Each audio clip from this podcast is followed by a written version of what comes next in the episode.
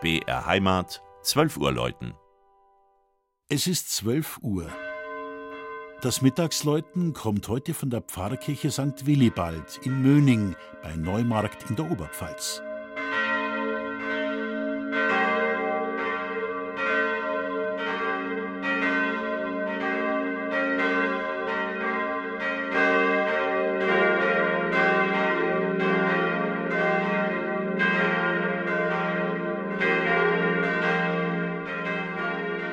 Weit reicht der Blick vom Möninger Berg.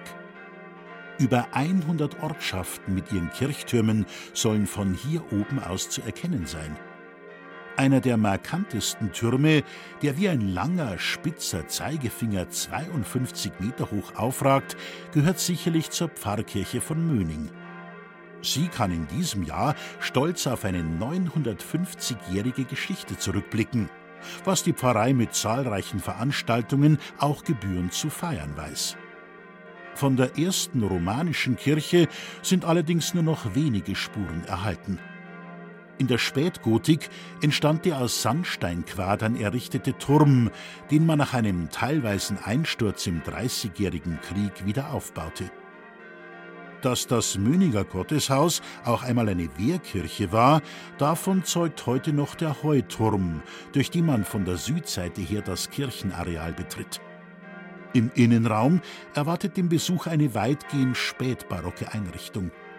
Besonders qualitätsvoll ist der Hochaltar aus dem Jahr 1753. Auf dem Altarbild sind der Kirchenpatron Willibald und seine Schwester Walburga zu sehen, wie sie in die Herrlichkeit des Himmels aufgenommen werden.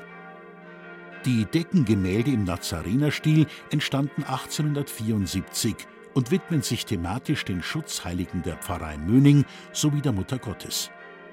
Ein ganz besonderer Schatz versteckt sich noch auf dem Kirchturm, nämlich die Evangelistenglocke, die tonhöchste des vierstimmigen Geläuts.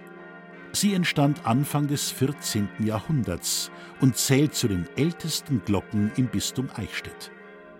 Zusammen mit drei Nachkriegsglocken aus Erding und Heidelberg ruft sie am heutigen Haupttag des Festjahres 2020 die Gläubigen zum Pontifikalamt und zum Pfarrfest.